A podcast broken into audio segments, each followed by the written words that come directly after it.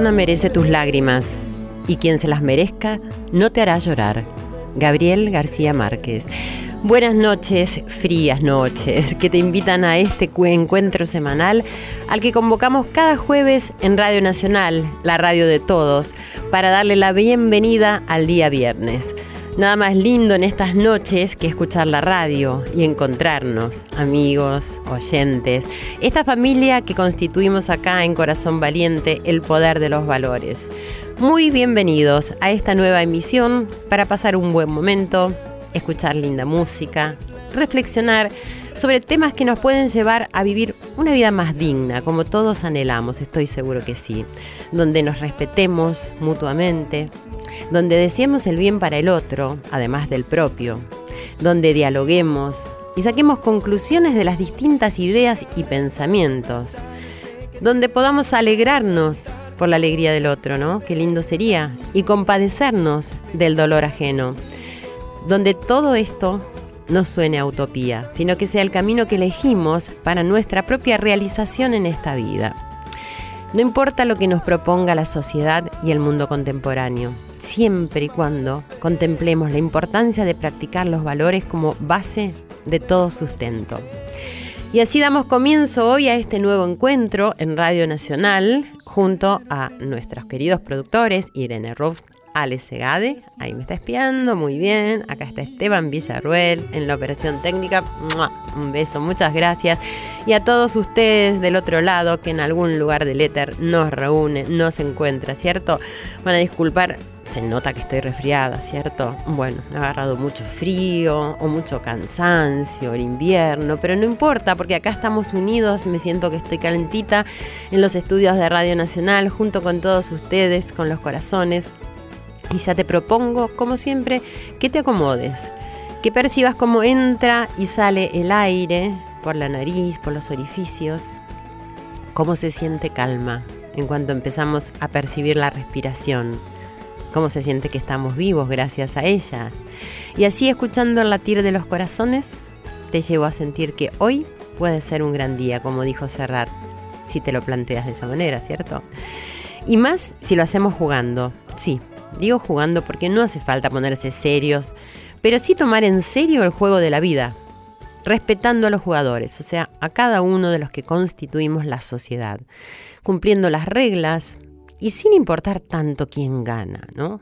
Porque si podemos aprender que a veces se pierde y a veces se gana, sabremos entonces que todos tenemos posibilidades de ganar, aunque algunas veces gane el otro.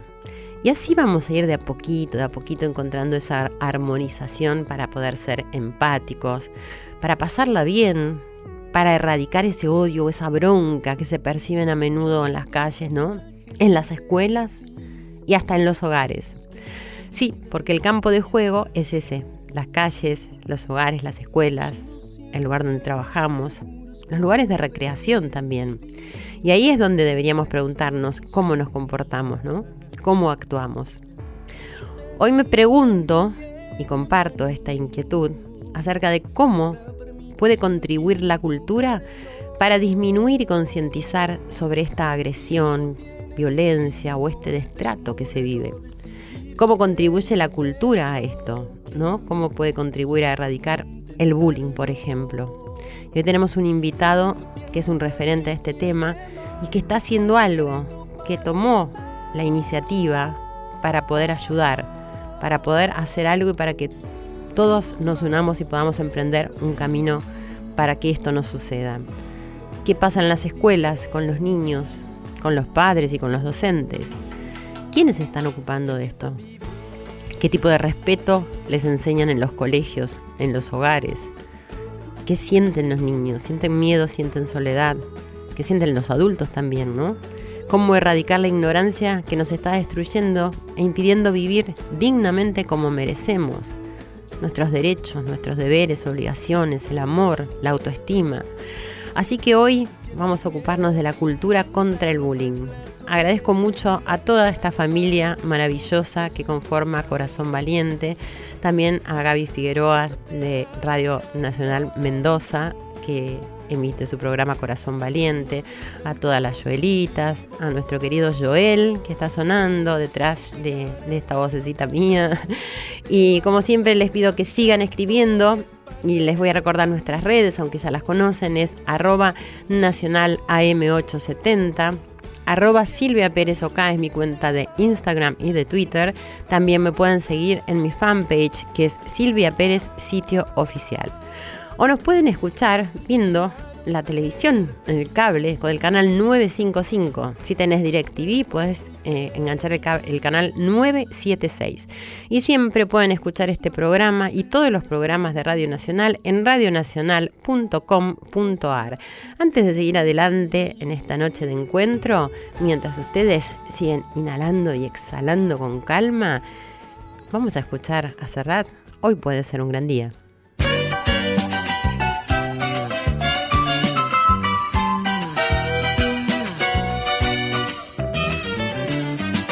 Hoy puede ser un gran día, plantéatelo así. Aprovechar lo que pase de largo depende en parte de ti. Dale el día libre a la experiencia para comenzar y recíbelo como si fuera fiesta de guardar. No consientas que se esfume, asómate y consume la vida granel. Hoy puede ser un gran día, duro con él.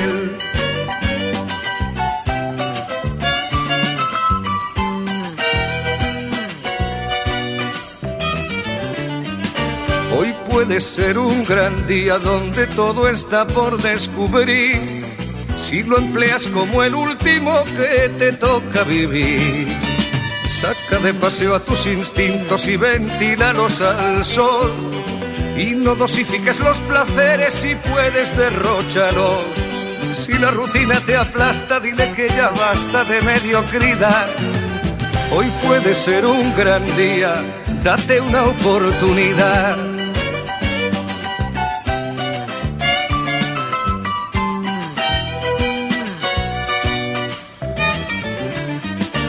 Hoy puede ser un gran día imposible de recuperar. Un ejemplar único no lo dejes escapar. Que todo cuanto te rodea lo han puesto para ti. No lo mires desde la ventana y siéntate al festín.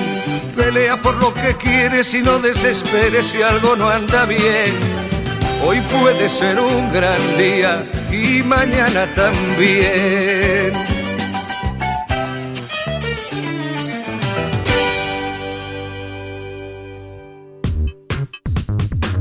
Continuamos en Corazón Valiente.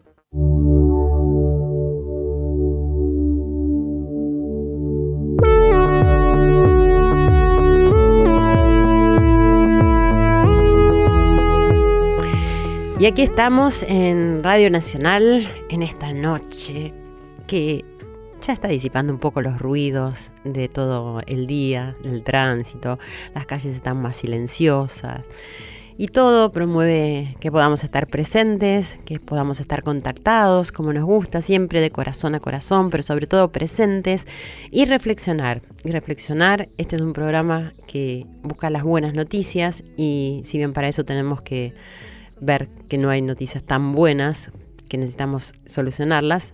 Es decir, lo que, lo que nos proponemos es decir que siempre hay un camino y que siempre hay una posibilidad.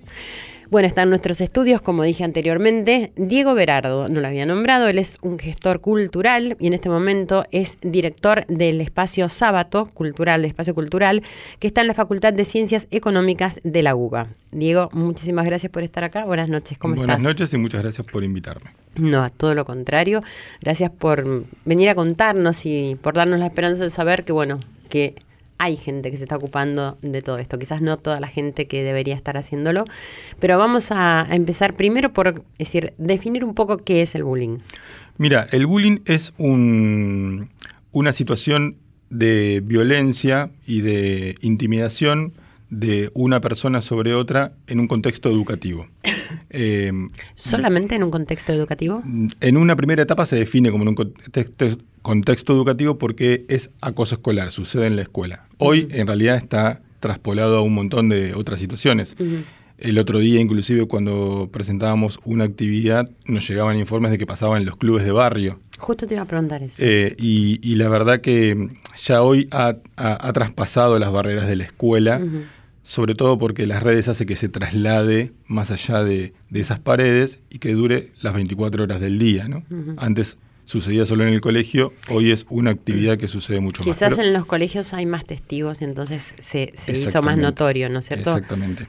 Y, pero es un caso de intimidación y violencia de una persona sobre otra, un chico sobre otro, o un grupo de chicos sobre otra persona. Uh -huh. eh, y la verdad que con consecuencias eh, complicadas, ¿no? Porque eh, el tema del acoso escolar fundamentalmente lo que provoca es en el acosado eh, un problema vinculado a su autoestima, ¿no? a su confianza, a la posibilidad de, de, desarrollarse como persona, al igual que el resto de sus compañeros.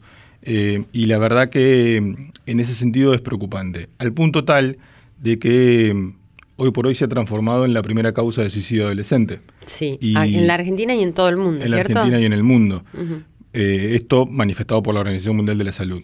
Y, y, y que sea la primera causa de suicidio adolescente es necesariamente un llamado de atención a los adultos, ¿no? que, que debemos ponernos a pensar qué cosas podemos hacer nosotros para que esto deje de suceder en las escuelas de nuestro país, ahora en los clubes de barrio, como te mencionaba recién, en las sí. redes sociales. Y en los hogares quizás también, ¿no? Y en los hogares en la lo familia, que... porque la sociedad nos está también pintando un panorama bastante difícil y que quizás está incitando a que sucedan todas estas cosas.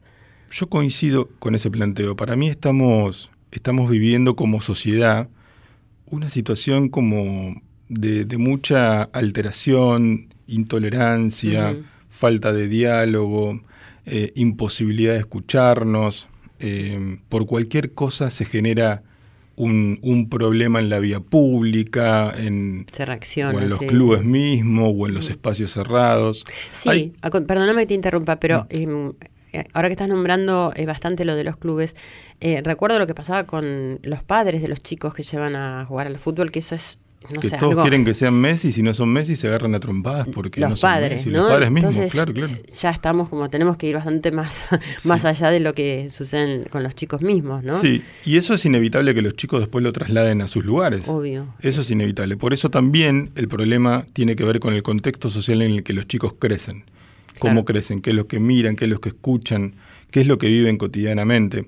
Eh, así que efectivamente es, nosotros lo definimos como un problema social que nos atraviesa a todos, adultos, jóvenes, adolescentes, adultos Claro. mayores, a todas las clases sociales. No es un, un- un tema que solo sucede en una clase social, atraviesa No. a todo el mundo. Y no sabes, Eh, además, no, no sabemos si nos puede pasar a cualquiera. En, No, no, en sin duda. cualquier- en cualquier ámbito. Exactamente. Y, y te pregunto, ¿esto es hacia ahora que, es decir, el, el índice de suicidios, por ejemplo, es el, el- la primera causa es el bullying? ¿Hace tiempo atrás no era eh, esta causa? ¿Qué pasó la- con el bullying? Porque el nombre, aunque es eh, relativamente nuevo, debe haber existido esto. Existía, ¿cierto? el acoso escolar es algo que existía y que existe hace mucho tiempo, sin lugar a dudas. Lo que cobra ahora es magnitud porque está potenciado por las redes sociales. Mm, Pero al mismo tiempo cobra magnitud porque los casos de acoso escolar son cada vez más graves, más violentos. Entonces hace que eh, tenga mucha más trascendencia. Vos fíjate que año a año las denuncias que están registradas en el Ministerio de Educación de las provincias o, en, o, en, o judicializadas en las provincias aumentan en un promedio del 30% año a año, con lo cual quiere decir que este, lejos de ser un problema que estemos solucionando, es un problema que va creciendo y que va creciendo de manera más grave, en donde los chicos son más violentos. Producto de lo que decías vos también, ¿no? De vivir en una sociedad cada vez más violenta. Claro, todo ha cambiado. Todo ha cambiado. haber cambiado la sociedad, los individuos. No, no te podría decir si hace 10 años atrás era la primera causa de suicidio adolescente. Lo que sí yo te puedo decir es que desde que yo tengo eh, el empicinamiento de ponerme a trabajar para que esta sea una situación que termine en nuestro país, que hace tres años de esto que, es que lo vengo trabajando, yo sé que desde hace tres años sí es la primera causa de suicidio adolescente, lo cual es muy grave, porque quiere decir que hay algo que nosotros como sociedad y, como adultos, por sobre todas las cosas, porque los adolescentes, viste, es, un tema que, que, necesariamente requiere de la responsabilidad de los adultos para poder, para poder trabajar y solucionar. Absolutamente, sí. Entonces, si nosotros no tomamos conciencia de la gravedad por la que están atravesando los adolescentes en nuestro país, el tema del acoso, el acoso escolar, la violencia, el acoso sexual, el tema de la trata de personas, de las cuales muchas chicas que desaparecen en, nuestra, en, nuestra, en nuestro país y que no sabemos dónde están, tienen que ver con eso. Digo, si nosotros no tomamos magnitud de la gravedad por la que están atravesando los adolescentes en nuestro país, bueno, lo decíamos el otro día, el futuro de este país es bastante complicado. Sí, si no tomamos conciencia y además accionamos. Sin duda alguna, eso por supuesto. Tenemos un audio que es bastante triste, pero para escuchar una, una realidad que tiene que ver con esto que estás diciendo, como para que no se cuestione más, ¿no? Es decir, la, la importancia y, lo que debemos atender. Vamos a escuchar un, momentito. Siempre dijo que su meta era ser científico. él tenía una personalidad así tímida. En fines del primer año, que sería año 2014, la idea era terminar y ver si lo pasamos a otra escuela.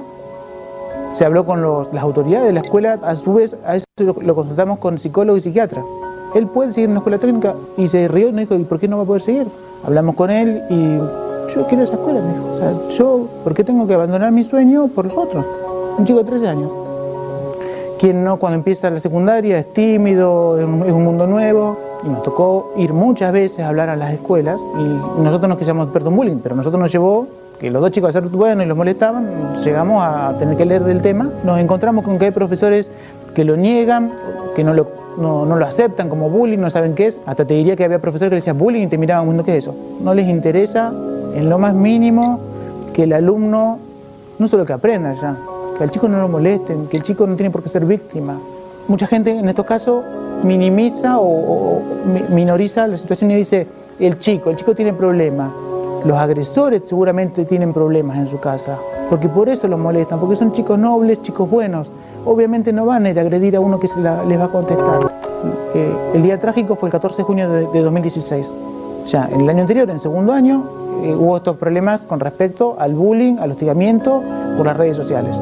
Cuando me enteré, fui a hablar con las autoridades, se habló el tema, se citó a los padres de los chicos agresores, eh, eran cuatro, tres de ellos le pidieron disculpas a Leo, Leo aceptó la disculpa y pensó sinceramente que eran que era una disculpa de corazón, una disculpa sincera, lo hacían por internet, se reían todos. Leo fue al colegio, era martes, ese día salía a las 5 de la tarde, cuando él llega de la escuela, yo me había costado un, instante de dormir unos minutos la siesta, eh, yo escuché el dormitorio que le, estaba en casa, cuando yo me levanté, me dirijo al baño, en, en un instante se ve que se dirigió a buscar donde yo tenía mi arma reglamentaria. Cuando a los cinco minutos salgo, mi esposa me dice, ¿no sabes que lo estoy buscando Leo? Que me dijo que voy a hacer la tarea del patio y no lo veo. Miro atrás del garage y lo veo caído. Ni bien le vi los pies, pensé que estaba sentado en el patio nada más. Me, acerqué asustado, pero primero pensando, Leo, se descompuso, lo primero que pensé. Bueno, leo, leo, pensé que se había desmayado, no sabía qué pasaba, no tenía idea. Y lo, levanto, porque lo veía desmayado, lo levanto y cuando levanto, yo en el primer momento cuando lo vi, te aseguro que te juro que yo le vi cara de cansancio. Y la cara que cuando ya se iba, cuando ya no estaba, cuando ya se había de este mundo, la última vez que lo vi, que lo vi descansando. Yo creo que esto se tiene que legislar. Yo creo que el, que el padre que sabe que su hijo es un hostigador, realmente que tome cartas en el asunto. Más que doloroso, es tremendo, es tremendo, pero bueno, es una manera de, de poder mostrar y que se tome conciencia sin ninguna duda, porque quizás hay mucha gente que no cree que esto sucede, ¿cierto, Diego? Sí, sí, es terrible. Vos sabés que, eh, bueno, para mí es... eh, lo- los chicos entran en un proceso de depresión muy fuerte y, y- y la verdad que mm, es muy importante poder lograr detectar ese momento, estar al lado, acompañar, eh, porque eh, la mayoría termina eh, eh, de esta manera, digamos. Además, ¿no? el grado de sufrimiento realmente es como muy difícil de, de imaginar o de empatizar, porque para Sí. que puedas llegar a esa situación, ¿cierto? Y mm, bueno, sé que mm, Hay una cosa que decía el padre que, que- iba a que para nosotros es muy importante, ¿no? Eh, Porque, hicieron un estudio ustedes, ¿no? Sí. Bueno, desde tu lugar como gestor cultural y estando en el espacio eh, cultural eh, Sábato, ahí es cuando empezaste una, la iniciativa esta de cultura contra el bullying. Y Así supongo es. que ahí te empezaste a empapar un poco. Así es. ¿Y por qué fue que empezaste Mira, a vos sabés que eh, yo estaba en casa, todas las mañanas cuido a mi hijo antes de llevarlo al colegio, y estábamos almorzando y viendo un noticiero en donde contaban un caso de, mm, eh, de un chico golpeando a otro más chico en, en- en un aula de un colegio de la provincia de Buenos Aires, en Zárate, y, y pasaban la filmación de esa, de esa situación y, y la pasaban en un formato, viste, lupeado, digamos, continuado, en donde todo el tiempo este, se mostraba esa imagen. Luego hacen una entrevista con una especialista en la temática. La especialista, entre otras cosas, cuenta que uno de los problemas más importantes es que los medios muestren esos videos de manera tan eh, clara y contundente y continuada, porque eso lo que hace al chico es envalentonarlo en vez de apichonarlo. Entonces lo que genera en el acosador es más poder, más energía, más demostración de que, a diferencia de lo que uno puede pensar, que es vergüenza u otra cosa, ¿no? Sí. Y entonces, eh, cuando cortan con esa profesional, se comunican con la directora del colegio y como no tenían otra imagen que esa para mostrar, Seguían. 10 minutos más y bueno, ahí me agarró una, me agarró una angustia en principio y después una sensación de impotencia, ¿no? Claro. Porque, eh, que, digamos, si, eh, nada, hay que hacer algo para poder, para poder terminar con eso. Siempre, siempre fue algo que me, me generó... Pero además es, es clarísimo que lo- la, la- la imagen, eh, o sea, la televisión, en, Totalmente. en- la gente entra a tu casa con la televisión, eso, eso es real. Está entrando la, la violencia y están repitiendo como, Sí, como suelen un- hacerlo con todas las noticias, Claro, ¿no? sí. Eh, es por un puntito más de rating, exacto, ¿viste? exacto. Y, y no se dan cuenta el daño que están, eh, que en definitiva están, que no están sé haciendo si y no se dan provocando. cuenta, sí. Es verdad, puede ser, no sabemos si no se dan cuenta, pero uno tiende a pensar bien siempre y, y- y- y capaz que no se dan cuenta. Entonces llegué al centro cultural y dije, bueno, algo hay que hacer, aunque sea desde este espacio, Claro. que es un espacio cultural en donde a través del teatro, del arte, muchos mensajes se pueden, se pueden llevar adelante. Yo soy un convencido, además de que la cultura es una herramienta hermosa, maravillosa para promover la convivencia, para transformar nuestra realidad, para tratar de que todos nos volvamos a encontrar este, y poder este, dialogar de nuevo y, y- y- y crear juntos. Entonces pensamos una campaña que es una obra de teatro muy cortita, 17 minutos, eh, pero con un mensaje fuerte, un mensaje sobre todo que provoque una revolución en las conciencias de todos aquellos chicos que son espectadores y no hacen nada frente a un caso de estas características, que son los más. Que eso es Y casi lo más preocupante, preocupa- ¿no? Exactamente, Sí. es lo que más nos preocupa. Y luego de eso, eh, eh, también nos propusimos hacer murales artísticos en los colegios, participativos con los estudiantes, que dejen un mensaje muy fuerte y contundente contra el bullying, eh, y que quede como huella permanente en alguna pared interna o externa de cada colegio. En paralelo nos, no- nos, nos encontramos con la comunidad anti-bullying argentina, que es, la, es una comunidad en donde hay especialistas que trabajan esta temática para que puedan realizar las charlas en los colegios. Sí. Así que los invitamos a participar y juntos estamos desarrollando esta campaña. Luego sumamos a la Organización de Estados Iberoamericanos, la Oficina Argentina, que apoya esta realización. Se sumó la Defensoría del Pueblo de la Ciudad de Buenos Aires. Este año sumamos al Instituto Nacional contra la Discriminación, la Xenofobia y el Racismo, el INADI, que es una puerta muy importante para nosotros porque tiene eh, herramientas para poder llegar a todos los colegios del país. Se sumó también eh, colectivos que sufren esta problemática, como es la Asociación Argentina de Tartamudez o el colectivo o la ONG Downiate, que trabaja con chicos con síndromes de Down. Se, sumaron organizaciones no, no gubernamentales como el Rotary, este, de, algunos barrios de la Se ciudad. sumaron muchísimos esfuerzos. Somos muchas instituciones que empezaron a comprender que si nos juntábamos, esta propuesta tenía mucha más fuerza y muchas más posibilidades de llegar a los colegios y en los colegios llegar a las familias, que es fundamental. Nuestra propuesta es que esta campaña llegue a toda la familia, no solo a los alumnos que van a cada colegio y puedan ver una obra de teatro. Nuestra idea es que los chicos puedan ver la obra de teatro junto con sus familias y que luego podamos reflexionar acerca de lo que estamos haciendo con el bullying y cuáles son las consecuencias que generan los chicos. Y la verdad que eh, para nosotros fue muy satisfactorio porque hemos visto cambios en muchos chicos luego de cada obra que hacíamos en, en los colegios. Sí, antes, antes de iniciar este, toda esta campaña, eh, hicieron un, un estudio, ¿cierto? Hicimos Eh, un estudio en paralelo. Ajá. Ah, en, forma paralela. Claro, en cada colegio donde íbamos dejábamos una Ah. encuesta anónima para que cada chico que quiera la pueda contestar y, y- y nos pueda dejar en un buzón su- sus opiniones acerca de eh, la cuestión del bullying en cada una de sus escuelas. Y además, si habían vivido alguna situación duda. de bullying. La encuesta va, eh, es una encuesta muy, muy, no es muy larga, pero es amplia en términos conceptuales porque pregunta cómo se siente en el colegio, cómo se siente en su casa con su familia, pregunta si alguna vez fue, eh, se sintió solo, si alguna vez sintió miedo de ir al colegio, si alguna vez vieron casos de agresión eh, o intimidación dentro y fuera del colegio, si se aísla a los chicos, qué visión tienen ellos de la situación de los docentes, si creen que están capacitados o no para poder atender una situación como estas características, y al mismo tiempo, qué piensan ellos que de, quiénes deben ser los responsables de solucionar esta, esta problemática. Así que Toda- fue una... Todas las preguntas están Sí, perfectamente hechas. intentamos desarrollar una, una- una encuesta lo más amplia posible y la verdad que los resultados fueron preocupantes. Eh, Preocupantes. bueno, ahora vamos a hablar de los resultados, pero si me esperas que tenemos que ir Sí. a una pausa y vamos a escuchar un tema musical que se llama Diferente de Arcano. Ya volvemos.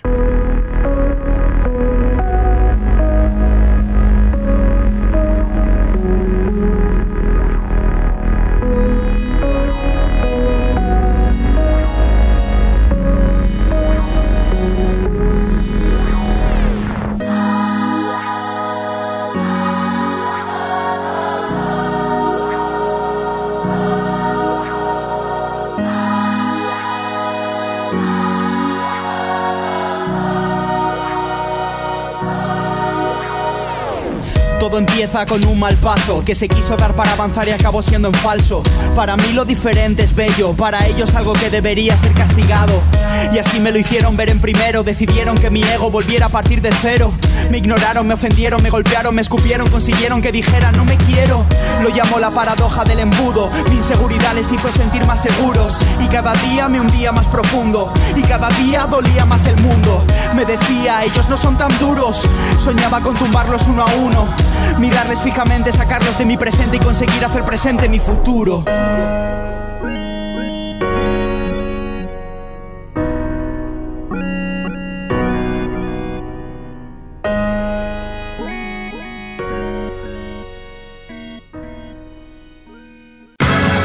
Corazón Valiente.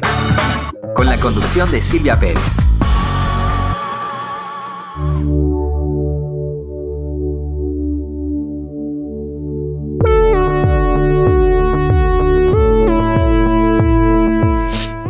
Y continuamos aquí en Corazón Valiente. Eh, estamos eh, con Diego Berardo, que es un gestor cultural del espacio Sábato en la Facultad de Ciencias Económicas de la UBA.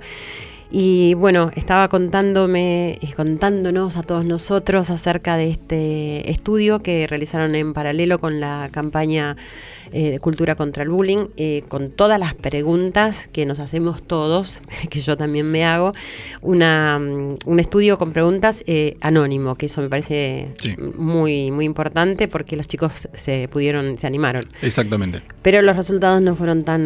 Y los resultados fueron preocupantes, ¿no? Porque eh, vos fíjate que eh, el 60% de los chicos dice que se siente o se sintió solo en el colegio.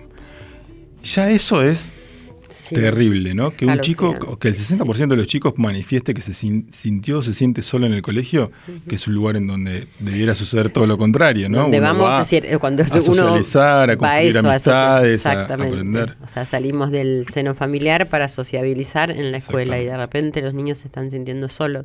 Y el 45% tiene miedo a ser intimidado en el colegio.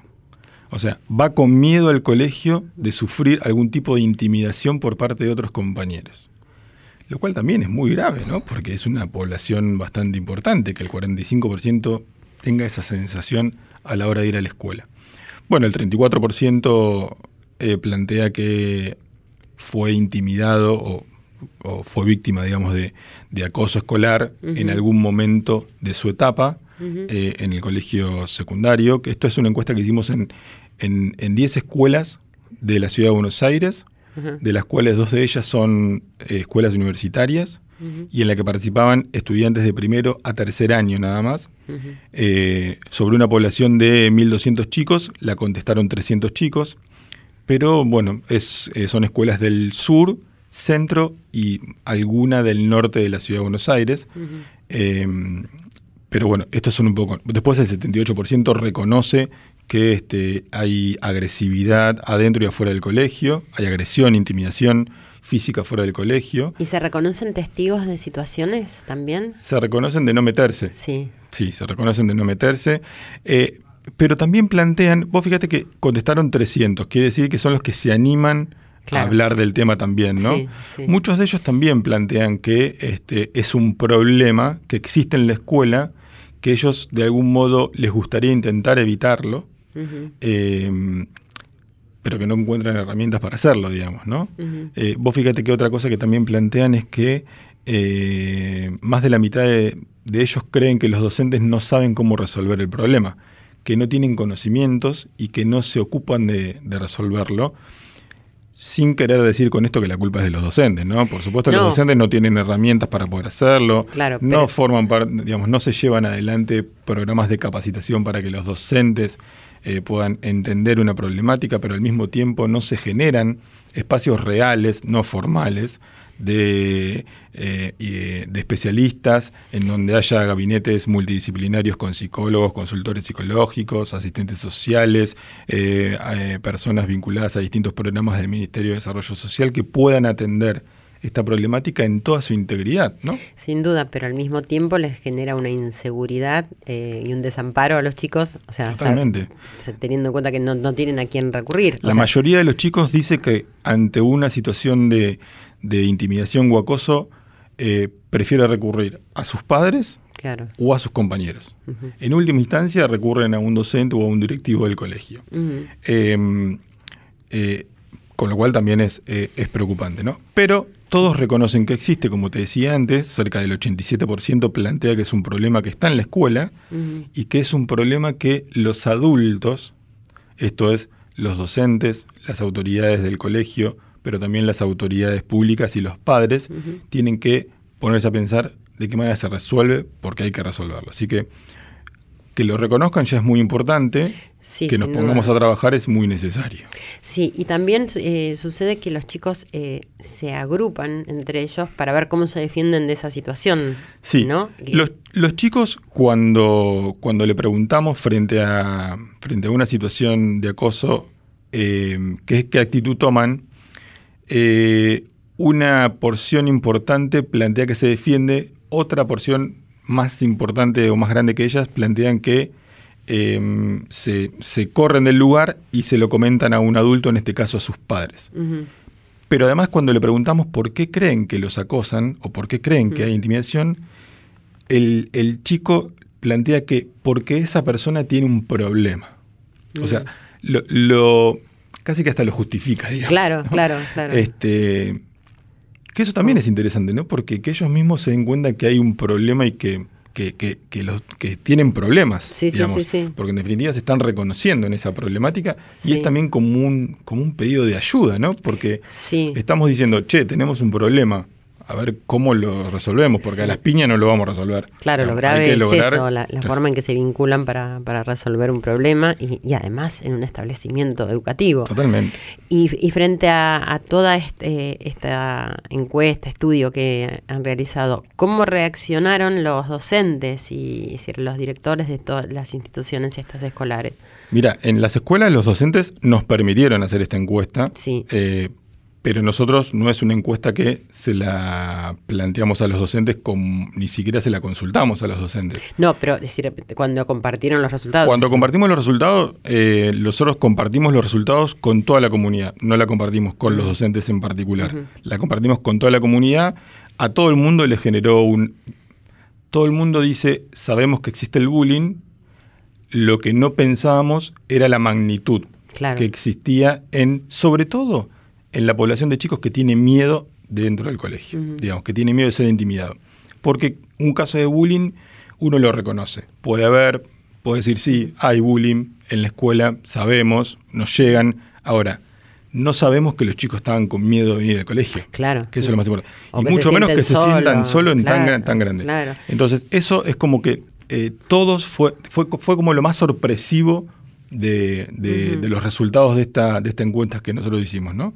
Y también leía que al no encontrar solución eh, por parte de los docentes, porque como bien decís, no, no deben tener las herramientas y no saben qué hacer, y además es algo intangible, ¿no? Que cuenta un chico que le hizo tal cosa, pero nadie lo vio más que ellos mismos. Los padres sacan a, a los hijos de las instituciones, los cambian de escuela. Eso es lo que suele pasar a menudo, ¿no? Claro. Eh, eh, al no encontrar una solución, casi siempre lo que tiene, lo que, lo que suele suceder es lo que contaba este padre recién en el audio. Lo cambian de colegio. Claro. Eh, cuando la solución debiera ser otra, ¿no? Debiera ser de qué manera nosotros podemos lograr que este chico se quede en el colegio, pero además que puedan convivir y mejorar sus relaciones, Claro. ¿no? La mayoría de los chicos en nuestro país los terminan, eh, la mayoría de las familias los terminan cambiando de colegio, pero además, y esto hay que decirlo, porque sí es un tema al que hay que trabajar, eh, les cuesta a las autoridades de los colegios aceptar que están eh, viviendo una situación de estas características. Claro. ¿no? Es como que, mira, te voy a contar dos ejemplos. Uno, en una escuela secundaria de Caballito, en donde privada, en donde un chico, una familia le pide a las autoridades que lo cambien de división al, al hijo, porque estaba siendo agredido en su división. Durante un tiempo, las autoridades le dicen, bueno, vamos a tratar de cambiarlo, no pasaba, vuelven a pedirle que lo cambien, bueno, vamos a esperar, no pasaba, vuelven a pedir que los cambie, porque si no se lo llevaban del colegio. Las autoridades le terminaron diciendo, espere un poquito más, ya está terminando el año y el chico que lo agrede va a repetir, con lo cual no puede seguir en este colegio. Entonces el padre agarra y le dice, o lo cambia de colegio, o, me lo, lle- o lo cambia de división o me lo llevo del colegio. Claro. Porque la verdad que esa respuesta es una respuesta casi insolente. Sí. Y el otro día me contaban el caso de una escuela en donde eh, eh, estos son chicos de primario, no de secundario. eh, a un chico, bueno, lo acosaban un grupo en donde había nenes y nenas y no tenía ganas de hacer las actividades extracurriculares.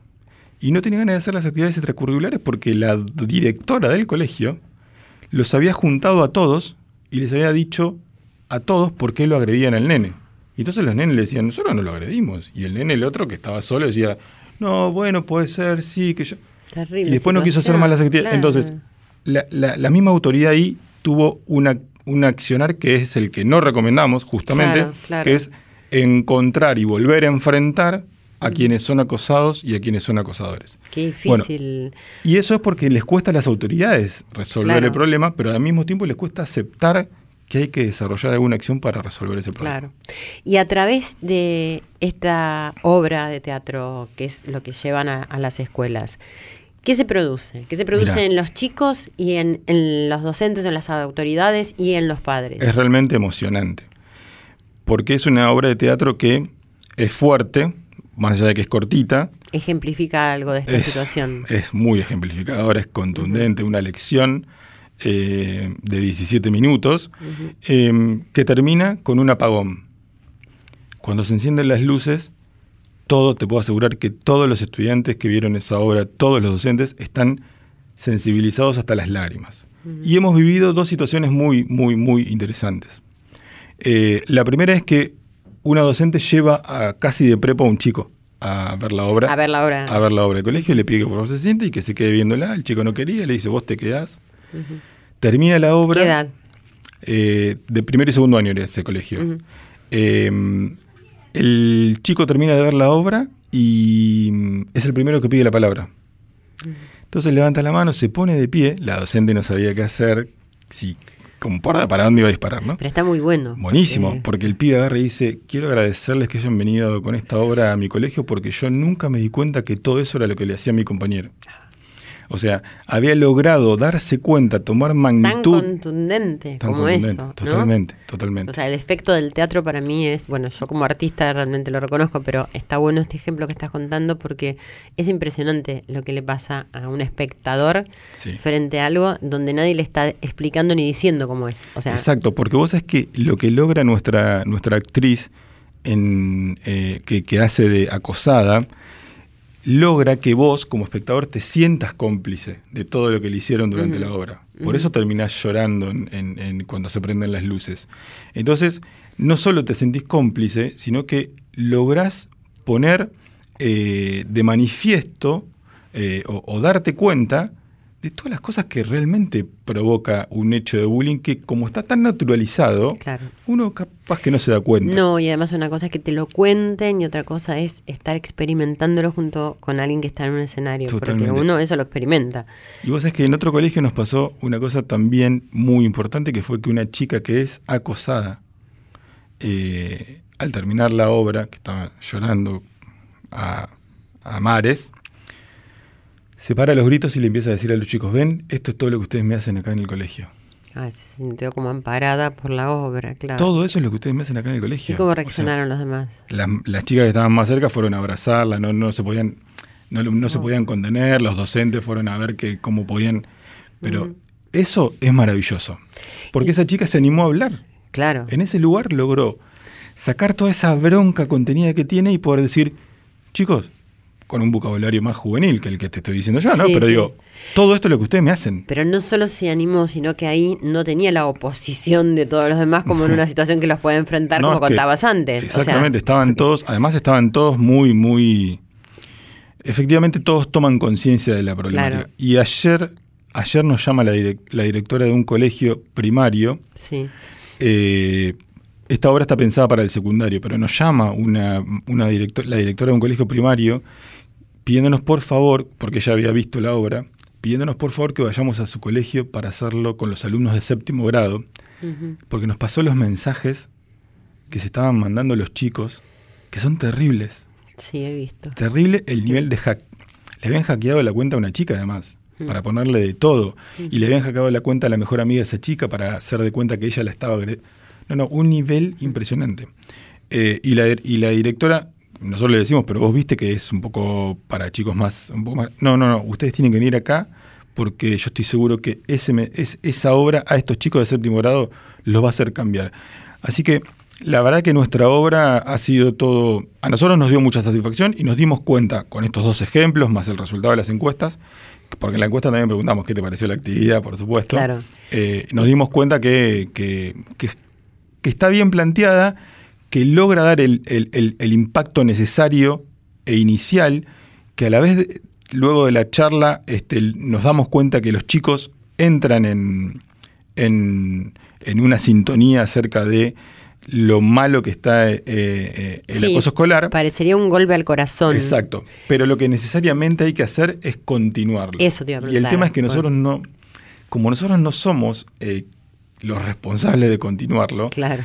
Tratamos de que en el colegio, nosotros en el colegio por supuesto dejamos todos los materiales con los que trabajamos, los materiales de la obra, una pequeña descripción de lo que es el bullying, el ciberbullying, cómo actuar eh, frente a un caso de, es- de esas Sí, pero no es lo características, cómo detectarlo. porque- Y le planteamos, miren, esto hay que trabajarlo con el distrito escolar, es necesario que, que se desarrollen acciones de capacitación para ustedes autoridades, para ustedes docentes, poder detectarlos y es muy importante además que se destinen los recursos necesarios para que puedan estar los recursos humanos en cada colegio atendiendo de manera integral esta problemática.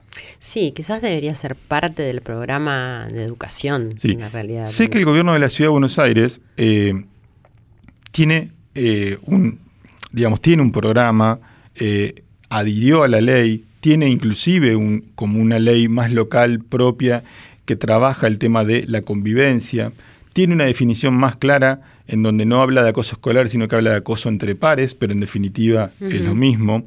Hay, hay, algunos colegios que han logrado conformar estos gabinetes, pero son los menos. Claro. Porque de hecho, en la ciudad de Buenos Aires aumentó también el 30% de denuncias de acoso escolar de un año a otro. Claro. El año anterior había aumentado un 40%. Este año, el año, o sea, del 2015 al 2016 un 40%, del 2016 al 2017 un 30%. Y es la segunda ciudad del país con más casos de acoso escolar, después de la provincia de Buenos Aires. Digamos, el, el- el segundo estado, por decirlo de alguna manera, Sí. eh, después de la provincia de Buenos Aires. Em, Pero Esto y- me lleva, eh, em, como siempre, a decir que realmente el problema básico de- del Estado es la educación. Sin duda. Y más allá de los gabinetes y de lo que dice la ley, que, desconozco nada más que estoy un poco es decir, escuchando lo que vos me decís, más allá de gabinetes o cursos o decir, eh, seminarios, realmente te tiene que ser parte de la, del programa de educación. Exactamente. Porque esto tiene que ver con poner en práctica los valores, que Sin es lo que alguna. promovemos acá, y decir que de nada sirve todo el, estudio académico que le puedan dar en una escuela o la formación que pueda tener un, un chico académica si no tiene lo de los valores, ¿no? Es como, es como cuando, cuando van con el taller de educación sexual a los colegios. Claro, claro. Van una vez por, por cuatrimestre. Claro. Una vez por cuatrimestre está bueno, viste, viniste, pero como decís vos, ¿no? Debiera ser tal vez una vez por mes un taller concreto en donde cada uno de los chicos participe, pueda dialogar, pueda estar con los especialistas, los especialistas puedan explicar, en esos, en, es- en esos diálogos puedan también detectar, ver de qué manera las familias, porque para mí es muy importante cómo trabajar con las familias, que las familias se involucren desde un, desde un principio, que logren este, tomar conciencia, conocimiento de la situación por la que están atravesando sus hijos, ya sean los victimarios o las víctimas, los acosados o los claro. acosadores, no importa quién, a las dos personas son víctimas, Y en que puedan ser están ecuánimes y que puedan aceptar también, ¿no? Totalmente. Eso- em, hay un audio también de una Ah. niñita de nueve años que vamos a escuchar ahora un momentito. Yo, Jazmín, te voy a hacer unas preguntas y quiero que, que respondas. ¿Qué te pasó? A mí en la escuela me dicen gorda. Me ponen, me ponen la traba. Me dicen, me caigo y me dicen, hay un terremoto, terremoto. Me tiraron manzana, fruta. Me dicen gorda y yo no quiero. Yo no quiero vivir más. Contame, amor, ¿qué te pasó? ¿Qué hiciste? ¿Qué te, qué te... ¿Qué es lo que hiciste? ¿Le, vos le, le contaste a tus profesores? Le conté y, y nos retan a nosotras. Y a los varones no les dice nada. ¿Dónde estuviste? Decime estos días, ¿dónde estuviste? En el hospital ¿Qué te pasó? me quise, me quise matar ¿Cómo te quisiste pas- matar? con pastillas. Contá cuántos años tenés. Nueve. ¿Vas a ir mañana a la escuela? Ya se va a terminar mi vida todo eso.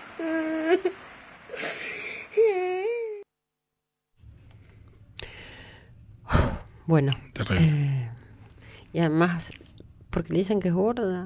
Bueno, vos sabés que eh, según las denuncias que están registradas, de las que te contaba antes, eh, el 30% en las mujeres tiene que ver con eh, El aspecto físico. aspecto físico.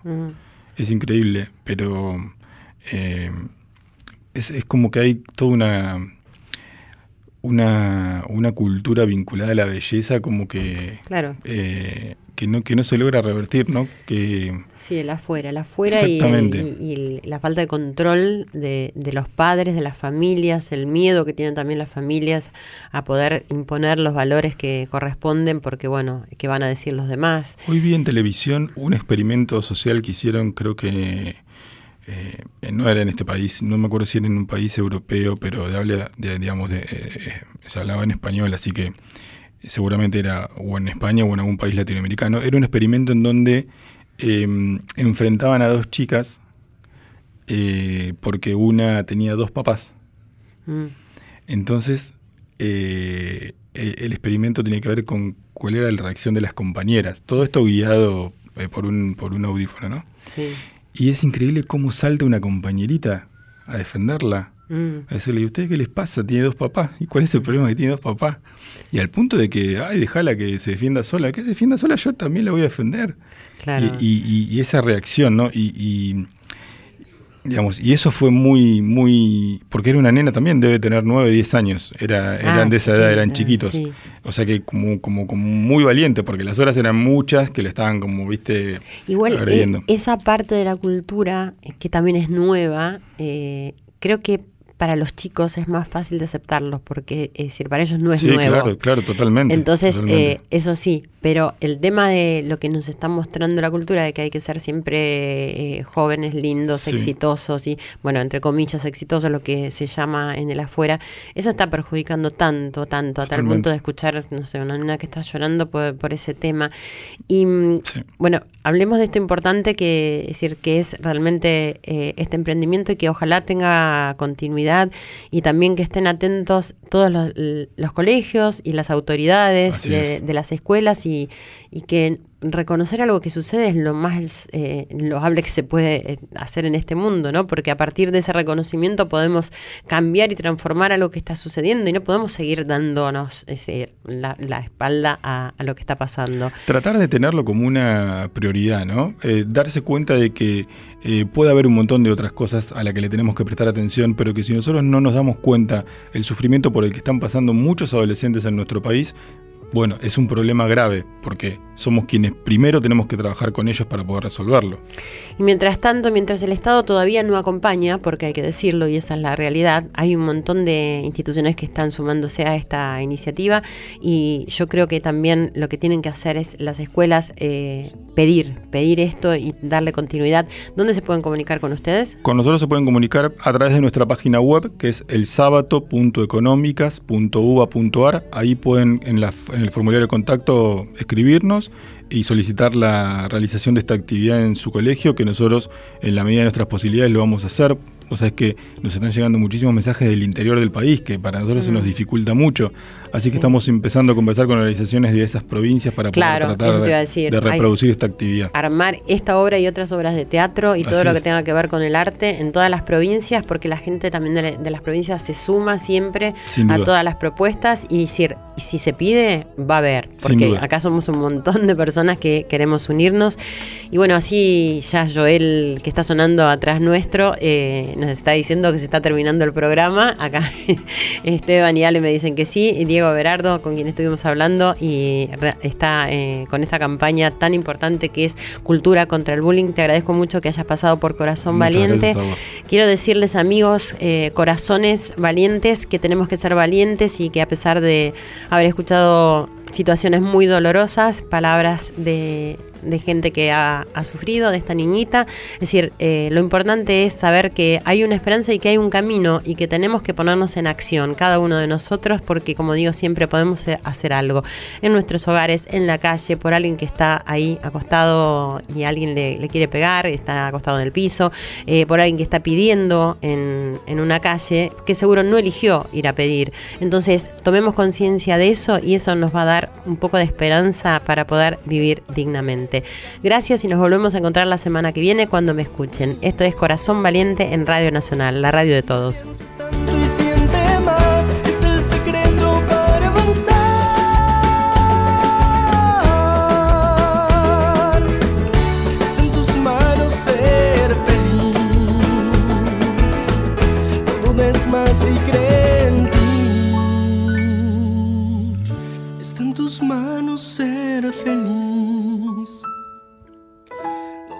Más y cree en ti.